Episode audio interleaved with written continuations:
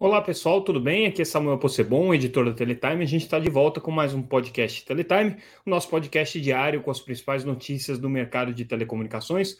Hoje trazendo os principais destaques dessa quinta-feira, dia 29 de setembro de 2022. Setembro aí já quase no fim, é, eleições se aproximando, muita coisa acontecendo, inclusive esse podcast sendo gravado durante o último debate eleitoral, mas a gente mantém firme aqui a nossa, o nosso compromisso de trazer um resumo do que de mais importante aconteceu no mercado de telecomunicações nessa, nessa quinta-feira. É, a gente começa então com a notícia mais importante do dia: eleições da UIT, União Internacional de Telecomunicações, principal, principal entidade é, é, é, com participação de, de múltiplos países é, no, na regulação do, do, mercado de telecom. Na verdade, é uma entidade é, supranacional que tem como propósito normatizar estabelecer boas práticas e estabelecer conjuntos de diretrizes normativas para o setor de telecomunicações muito importante no passado, perdeu um pouco de importância é, mais recentemente, mas tem um papel crucial que é na definição de espectro.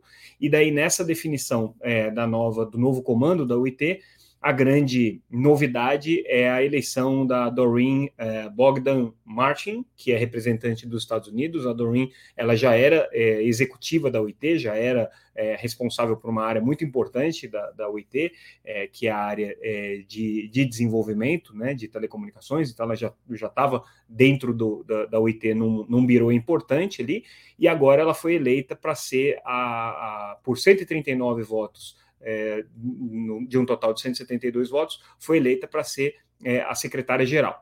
É a primeira vez que uma mulher assume essa posição é, em 157 anos, então a OIT, que é, um, é talvez seja o órgão mais antigo de, de regulação é, multissetorial é, e supranacional, né? hoje tem uma vinculação com as Nações Unidas, mas é, ela surgiu muito antes disso, inclusive, pela primeira vez vai ser comandada por uma mulher.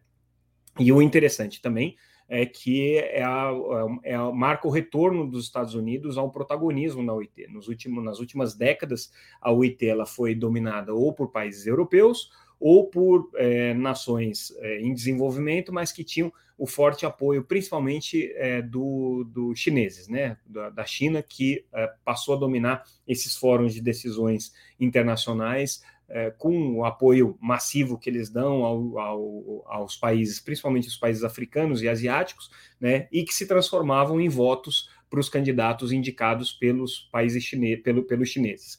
Então, a gente já teve africanos, a gente já teve é, asiáticos comandando a OIT nos últimos anos, e é, essa eleição estava marcada por uma divisão entre é, a Doreen, norte-americana, e o candidato é, apontado pela Rússia, mas que tinha aí é, o apoio de alguns outros países. Mas no final das contas, até por conta da situação na Ucrânia, é, a, a, representante do governo norte-americano teve muito mais voto do que os demais e acabou se sagrando aqui eleita para essa, para essa posição. Ela vai ter uma missão super importante, que é agora definir o papel que a UIT vai ter nesse trabalho de regulação da internet, é, definir é, uma série de regras agora é, que vão vigir para o uso de espectro, enfrentando essa, esses desafios é, do mercado de satélites, com é, a ocupação das órbitas baixas e das empresas que operam nessas órbitas, mas são todos assuntos de grande interesse do governo americano, das empresas norte-americanas,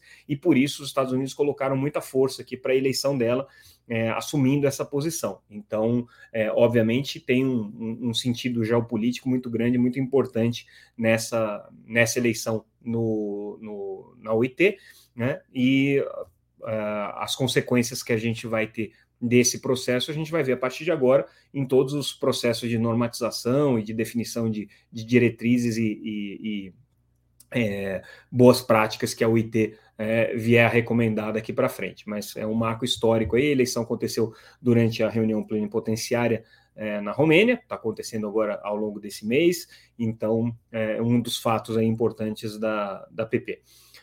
PP é reunião plenipotenciária, né?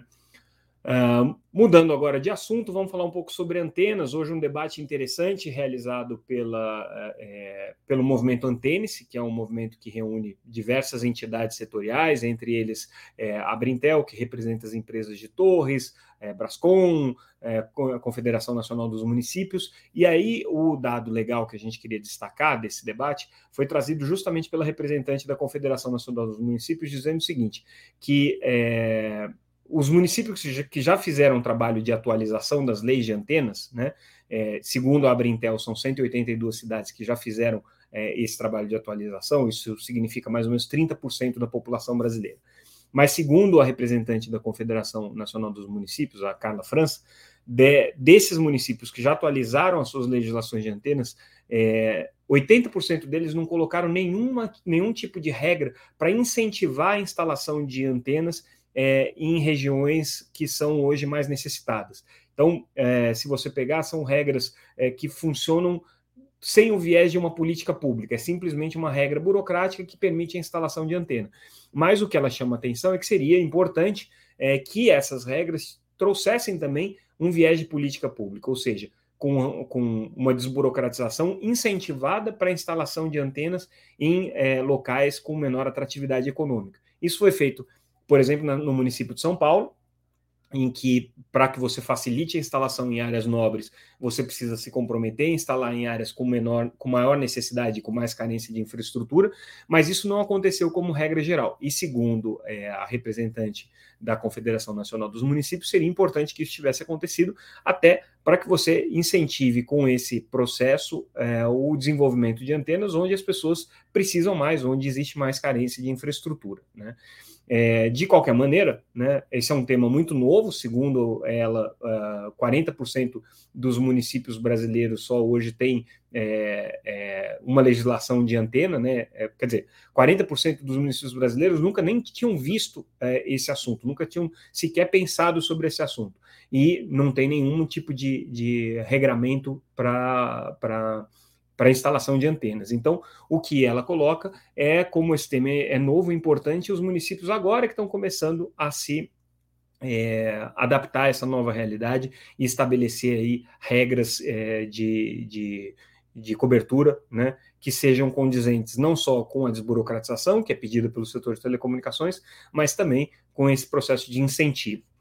É, também nesse evento, aí uma outra notícia que a gente destaca foi a associação, é, a, a, a, agregação a esse evento da BINC, que é a Associação Brasileira é, de Internet das Coisas. Né? É, é um movimento, uma, uma, associação que representa é, empresas que atuam no, no, mercado de IoT, e agora eles se juntam ao movimento Antênice, e a importância disso é porque é, reforça a visão de que a disseminação né, de antenas e ampliação da infraestrutura nos municípios, que é a grande bandeira aí do, da, da Brintel e do movimento Antênice, é, tem uma relevância não só para o setor de telecomunicações, mas para todo o ecossistema, inclusive de internet das coisas. Uh, hoje a gente traz também uma matéria sobre um estudo realizado pela Anatel e o BID, é, o Banco Interamericano de Desenvolvimento, sobre conectividade. Isso é um convênio que foi firmado pela Anatel já faz dois anos, é, com o BID, que era que tinha como propósito fazer um mapeamento do, da situação de conectividade no Brasil, é, mas a partir de uma nova ferramenta, uma ferramenta de crowdsourcing, ou seja, a Anatel teria os dados de conectividade não a partir da declaração das operadoras, mas a partir do uso efetivo que as pessoas estão fazendo da internet através de códigos que são inseridos dentro de determinados aplicativos e que geram a informação sobre a conectividade que está sendo usada. Tem um, um processo, obviamente, de anonimização dos dados, nenhuma informação pessoal é passada, mas a Anatel consegue com essa ferramenta, é, ter informação de que tipo de conexão que a pessoa tem, onde que ela está localizada, é, qual é o tipo de tecnologia que está suprindo essa, essa conectividade. E aí, esse estudo identificou o seguinte: a gente já tinha dado alguns, alguns números com relação a esse estudo, é, porque eles foram muito importantes para o trabalho de definição das, das é, estratégias agora para escolas conectadas. Mas agora esse estudo foi publicado na íntegra, né? Está tá disponível lá no site do BID, e ele mostra que 20 milhões de brasileiros hoje estão em áreas sem cobertura de internet. É, pode parecer é um número muito grande, mas ele é relativamente pequeno se a gente comparar né, com o, o, os dados que são. Ele é menor do que os dados que são mostrados aí nas pesquisas de, de, de PNAD do IBGE, que giram em torno de 28, 30 milhões de pessoas desconectadas. Então, é, isso mostra que existe uma conectividade que vai além daquilo que é, é, é medido pelas, pelas ferramentas tradicionais.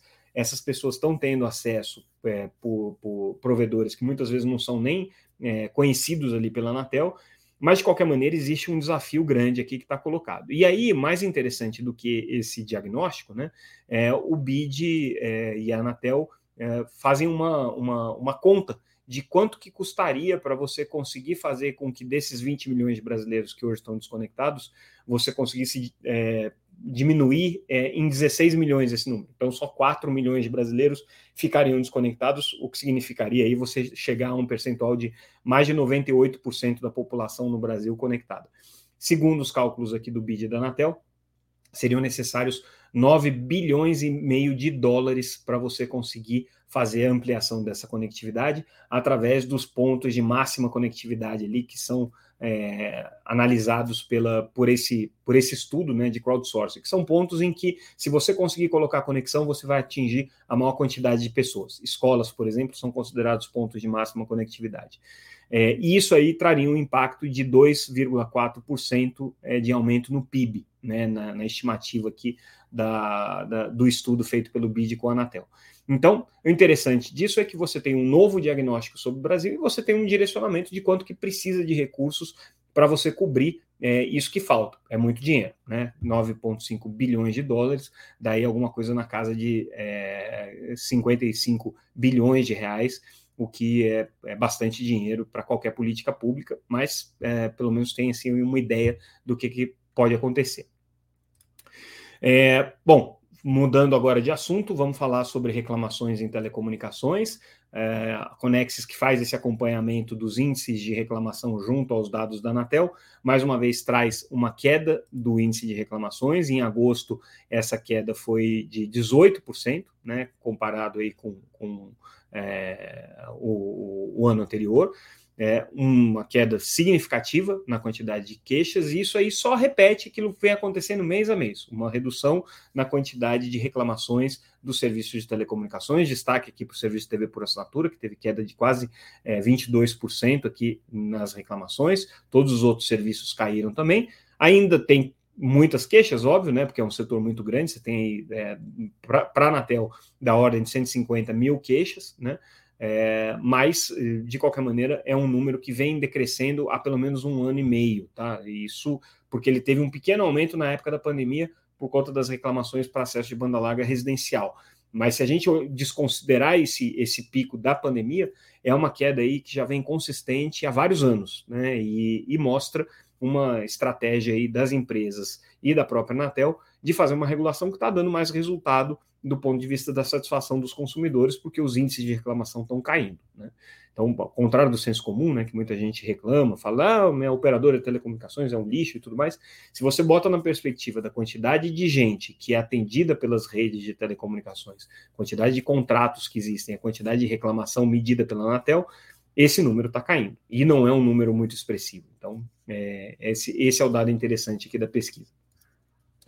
Uh, o Comitê Gestor da Internet é, anunciou um estudo agora com relação à proteção de dados é, em plataformas digitais de educação.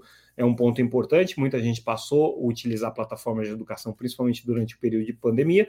E a preocupação do CGIBR é o que está acontecendo com os dados das pessoas ou dos estudantes que acessam essas plataformas não é um estudo sobre é, propostas pedagógicas é, para a educação conectada, nem é, sobre conectividade em escolas, mas especificamente sobre o tratamento de dados que tem sendo dado. É uma preocupação grande aqui do CGI.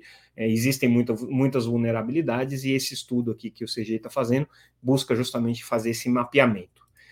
E a gente fecha o nosso boletim de hoje com a notícia que a gente já tinha dado, mas agora ela está formalizada: FCC é, estabelecendo uma regra para que o lixo espacial principalmente decorrente aí de constelações de satélites de órbita baixa, sejam é, é, é, lançados na atmosfera e se, eles se desintegram, tá? Eles não, não caem na cabeça de ninguém.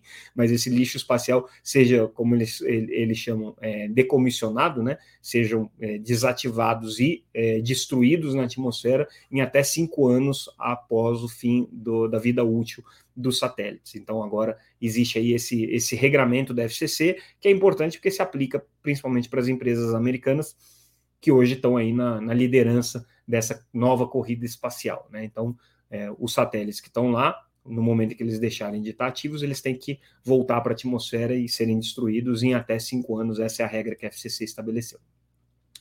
E com isso, pessoal, a gente encerra o nosso boletim de hoje. Ficamos por aqui.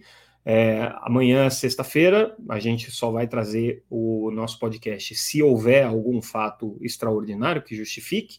Se não houver fato extraordinário, a gente retorna na segunda-feira que vem é, já aí com o resultado da eleição, né, pelo menos a eleição do primeiro turno, já vamos ter alguma coisa para comentar e para analisar com relação ao que esperar aí para o próximo governo, caso seja uma eleição decidida em primeiro turno, se ficar para o segundo turno, a gente já vai ter uma perspectiva melhor é, do que, que a gente pode esperar dos dois principais é, é, pleiteantes aí ao cargo de presidente da República. Então, boa eleição para todo mundo. Ficamos por aqui e segunda-feira a gente volta. Até mais, pessoal. Obrigado pela audiência.